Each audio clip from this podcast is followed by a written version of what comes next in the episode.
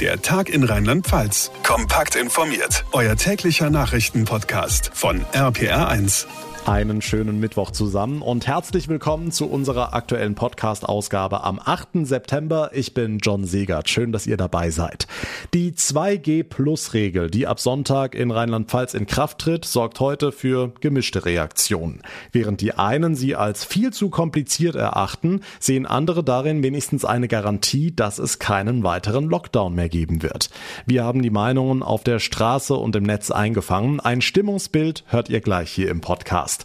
Außerdem Thema der Landtag in Rheinland-Pfalz. Also jetzt nicht die Abgeordneten, sondern tatsächlich das Gebäude. Sechs Jahre lang wurde das Deutschhaus saniert und damit ist nach sechs Jahren auch endlich ein richtiges Restaurant für die Politiker dabei. Die mussten sich nämlich die ganze Zeit mit Bockwurst oder Fleischkäse zufrieden geben. Heute Abend wird nun endlich der große Umzug gefeiert. Auch darüber sprechen wir gleich, genauso wie über die Bundestagswahl. Da wollen wir uns heute mal um die Erstwähler kümmern mit einem kleinen Wahl Wahl einmal eins. Was es mit Erststimme, Zweitstimme und so weiter auf sich hat, das erläutern wir euch direkt nach den wichtigsten Themen vom heutigen Tag. Na, habt ihr schon den Rechenschieber vom Speicher geholt? Falls nicht, dann wird's langsam höchste Zeit. Ab Sonntag gilt 2G Plus in Rheinland-Pfalz oder auch die Corona-Ampel. Künftig sind alle Regeln und Maßnahmen nicht mehr allein abhängig von der Infektionsinzidenz, sondern auch von der Hospitalisierungsinzidenz und der Intensivbettenbelegung. Daraus errechnen sich dann neue Werte und die geben dann vor, ob die Ampel in eurer Kommune rot, gelb oder eben grün leuchtet. Deutschland in a nutshell Notfall, würde ich sagen, denn komplizierter könnten die neuen Corona-Regeln für den Herbst und Winter kaum sein. Johanna Müßiger aus der RPA1 Nachrichtenredaktion. Wie fallen denn die Reaktionen heute aus?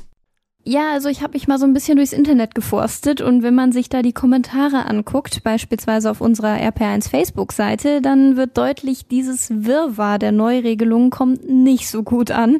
Sabine schreibt etwa, ich muss also die Hospitalisierungsinzidenz und Intensivbettenbelegung immer selbst errechnen, viel zu kompliziert.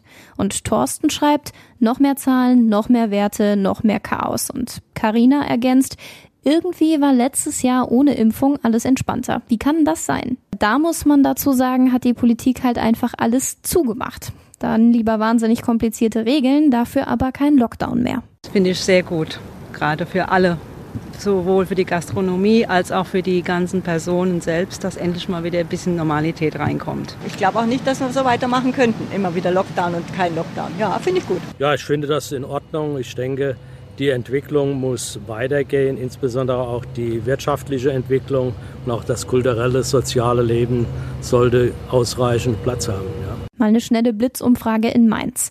Immerhin durch diese 2G-Plus-Regel werden ungeimpfte nicht gänzlich ausgeschlossen. Sie müssen sich halt nur gut informieren. Andere User finden allerdings, dass ungeimpfte dadurch massiv benachteiligt werden. Susanne schreibt beispielsweise, Wichtiger wäre, alle zu testen, auch die Geimpften, das sei fairer und sicherer. Und Sarah weist darauf hin, dass auch ungeimpfte das Virus ja übertragen können. In der Praxis könnte es also passieren, dass ungeimpfte am Eingang vom Restaurant, dem Club oder einer Veranstaltung abgewiesen werden, weil schon die Obergrenze an ungeimpften Personen erreicht ist. Finden einige auch richtig so. Nochmal der Blick nach Mainz. Finde ich gerechtfertigt, weil äh, die Menschen, die sich nicht impfen lassen können, das sind wirklich nur sehr wenige. Und der Rest soll sich eben impfen lassen. Ja, mein, ist halt so. Das Angebot ist da, jeder kann das kostenlos wahrnehmen. Wenn man das halt nicht macht, muss man damit rechnen. Das ist ja eine unternehmerische Freiheit, dass Gastronomen, Hoteliers oder auch Geschäfte sagen, wir lassen nur noch Geimpfte rein. Ja, und damit soll natürlich auch der Druck auf die Menschen steigen, sich impfen zu lassen. Aktuell haben 61,6 Prozent der Menschen in Deutschland vollständigen Impfschutz. Viel zu wenige, warnt heute Bundesgesundheitsminister Spahn. Wie wichtig die Impfung ist, zeige sich aktuell in unseren Krankenhäusern. Wir sehen auf den Intensivstationen, dass über 90, 95 Prozent der Covid-19 behandelten Patienten dort nicht geimpft sind. Und der Chef des Robert Koch Instituts, Lothar Wieler, geht da noch einen Schritt weiter. Er sagte, wenn die Impfquote nicht dramatisch ansteige, könne die Corona-Lage in den kommenden Monaten einen fulminanten Verlauf nehmen. Beide appellierten deshalb nochmal an die Bevölkerung, sich impfen zu lassen. Jede Impfentscheidung entscheide auch darüber, wie sicher wir gemeinsam durch Herbst und Winter kommen, so Minister Spahn. Die Infos von Johanna Müßiger. Und diese sehr komplizierte 2G-Plus-Regelung haben wir euch nochmal ganz ausführlich erklärt in unserer gestrigen Podcast-Folge. Da könnt ihr sehr detailliert anhören, wie sich die Werte und Warnstufen genau zusammensetzen und wann welche Schwellenwerte erreicht sind. Es hat länger gedauert als gedacht, es wurde teurer als gedacht, aber ist es nicht oft so, wenn der Staat baut? Fast sechs Jahre lang wurde das Mainzer Deutschhaus saniert, der Sitz des rheinland-pfälzischen Landtages. Fast sechs Jahre mussten die Abgeordneten ausweichen in die Rheingoldhalle, ins Landesmuseum. Heißt, sechs Jahre kein Restaurant, nur Bockwurst mit Senf in den Sitzungspausen. Aber zum Glück ist das jetzt vorbei. Heute Abend feiert der Landtag seine Rückkehr ins Deutschhaus. Der Festakt im Plenar Seminarsaal läuft. Nachher geht's dann weiter im schicken Restaurant. RPA1-Reporter Olaf Holzbach, wie sieht die Speisekarte aus? Also die ist noch ein bisschen schmal, denn ganz fertig ist die Küche hier noch nicht. Die letzten Arbeiten laufen noch. Trotzdem wird natürlich aufgetischt. Nachher bei mir sind Jörg Rutschke, Chef von SV Catering und fürs Restaurant zuständig Caroline Rudloff. Ihr Plan für heute Abend? Fingerfood? Wir servieren eine, eine Vielzahl kleiner Köstlichkeiten. Es ist nicht nur Fingerfood, sondern einfach auch kleine Gläschen. Es ist viel Frische, knackig, Obst, Gemüse, saisonal, regional angepasst. Sie bekochen die PolitikerInnen, Herr Rutschke, ist das was Besonderes, so nah dran an der Macht? Ja, selbstverständlich ist es ein neues äh, Klientel für uns, wo wir uns auch sehr bewusst sind, dass Themen wie Vertraulichkeit, besonders guter Service nochmal eine Extra-Rolle äh, spielen. Und da laufen natürlich dann äh, entsprechende Schulungen, Service-Schulungen, die hier auf die speziellen Bedürfnisse des Landtages gesondert Rechnung tragen. Wenn Sie mal im Vollbetrieb sind, sehen Sie mir die Frage nach, gibt es auch Saumarken? Das ist ein absolutes Muss hier in, in Rheinland-Pfalz. Da steckt die Pfalz ja mit im Namen. Das ist das, was, was nachgefragt wird, was alle kennen. Und da hat es natürlich alle Klassiker der Region auf dem Teller. Und sind sie teuer? Ich meine, Ihr Stammpublikum verdient ja nicht so schlecht. Äh, preislich bewegen wir uns bei den Mittagsgerichten zwischen 6,50 Euro und 12,50 Euro. Echt so günstig? Also wir wollen natürlich auch hier alle Mitarbeiter des Landtages äh, erreichen. Vom Hausmeister über den Gärtner bis hin zum Abgeordneten. Und äh, so ist es auch mit den Verantwortlichen hier vom Landtag besprochen. Hausmeister und Ministerpräsidentin Tisch an Tisch, wenn das nicht demokratisch ist. Der rheinland-pfälzische Landtag kehrt zurück ins Deutschhaus. Heute Abend wird gefeiert, auch im neuen Restaurant. Dankeschön, Olaf Holzbach. Was ist sonst heute wichtig? Hier jetzt weitere Meldungen vom heutigen Tag mit Susanne Weise aus der RPA1 Nachrichtenredaktion. Schönen Feierabend. Unter strengsten Sicherheitsvorkehrungen hat in Paris der Prozess um die islamistischen Anschläge von 2015 begonnen.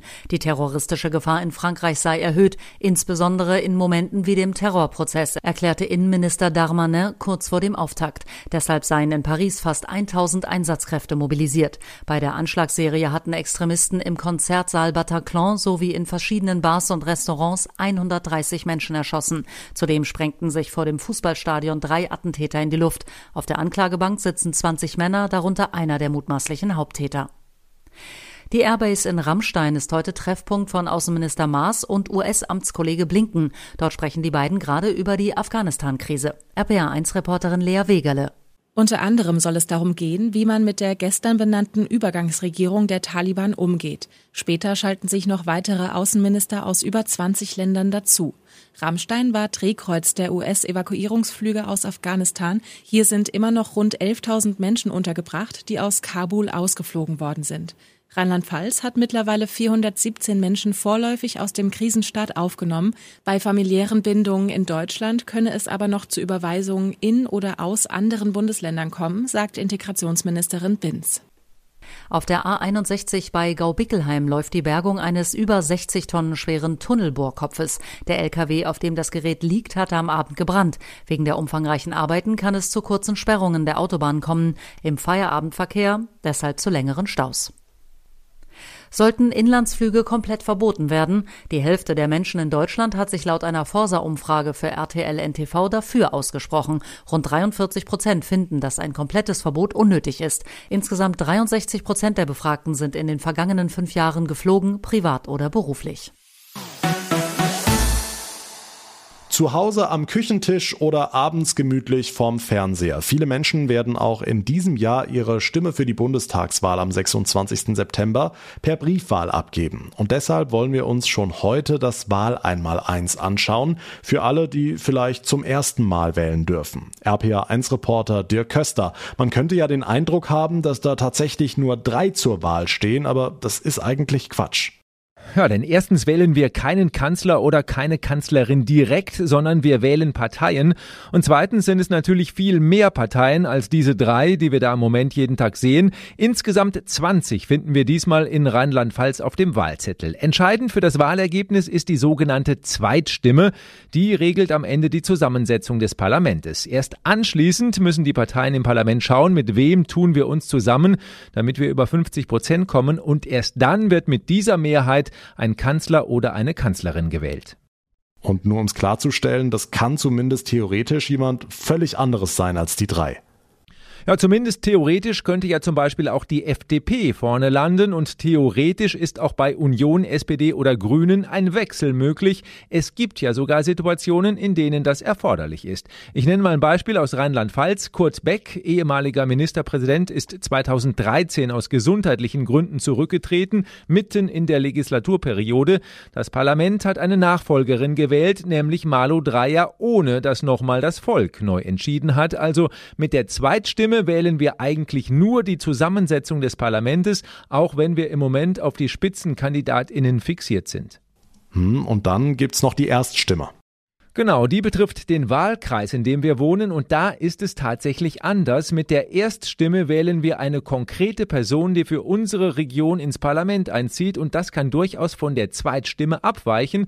Also Beispiel, wenn man sagt, eigentlich bin ich rot, gelb oder grün, aber der CDU-Kandidat bei mir zu Hause, der macht einen super Job, dann kann man die Stimme entsprechend splitten. Bei der Erststimme funktioniert es wie in Amerika, the winner takes it all, wer gewählt ist, kommt ins Parlament, alle anderen Stimmen Stimmen fallen unter den Tisch. Das Wahl einmal eins kurz erklärt von Dirk Köster. Vielen Dank. So, mal kurz Hand hoch. Wer von euch hat schon mal was mit Bitcoins zu tun gehabt? Mhm, okay. Und wer hat damit schon mal seinen Cappuccino beim Bäcker bezahlt? Ja, klar, doofe Frage, geht natürlich nicht, außer man lebt in El Salvador. Hier wurden die Bitcoins jetzt tatsächlich erstmals als legales Zahlungsmittel eingeführt. Gurken, Shampoo, Brötchen, alles für den täglichen Bedarf kann man dort ab sofort mit der Digitalwährung bezahlen. Ist zwar zugegebenermaßen ein bisschen kompliziert, da den Überblick über die Finanzen zu behalten. Bleiben wir jetzt mal beim Kaffeebeispiel, der kostet 2,50 Euro beim Bäcker, das entspricht 0,000064 Bitcoin. Bitcoins. Sehr unübersichtlich, aber hey, El Salvador lebt die Digitalisierung. Bei uns in Deutschland kannst du den Cappuccino nicht mal mit der Karte bezahlen. Das war der Tag in Rheinland-Pfalz für heute. Wenn euch der Podcast gefällt, dann würde ich mich sehr über eine kurze Bewertung bei Apple Podcasts freuen. Und wenn ihr uns abonniert, uns folgt, geht auf jeder Plattform, auf der ihr mir gerade zuhört, dann verpasst ihr keine Ausgabe mehr, bekommt jeden Tag automatisch unser ausführliches Info-Update. Mein Name ist John Segert. Ich bedanke mich ganz herzlich für eure Aufmerksamkeit für euer Interesse. Wir hören uns dann in der nächsten Ausgabe morgen Nachmittag wieder. Bis dahin eine gute Zeit und vor allem bleibt gesund. Der Tag in Rheinland-Pfalz, das Infomagazin, täglich auch bei RPR1. Jetzt abonnieren.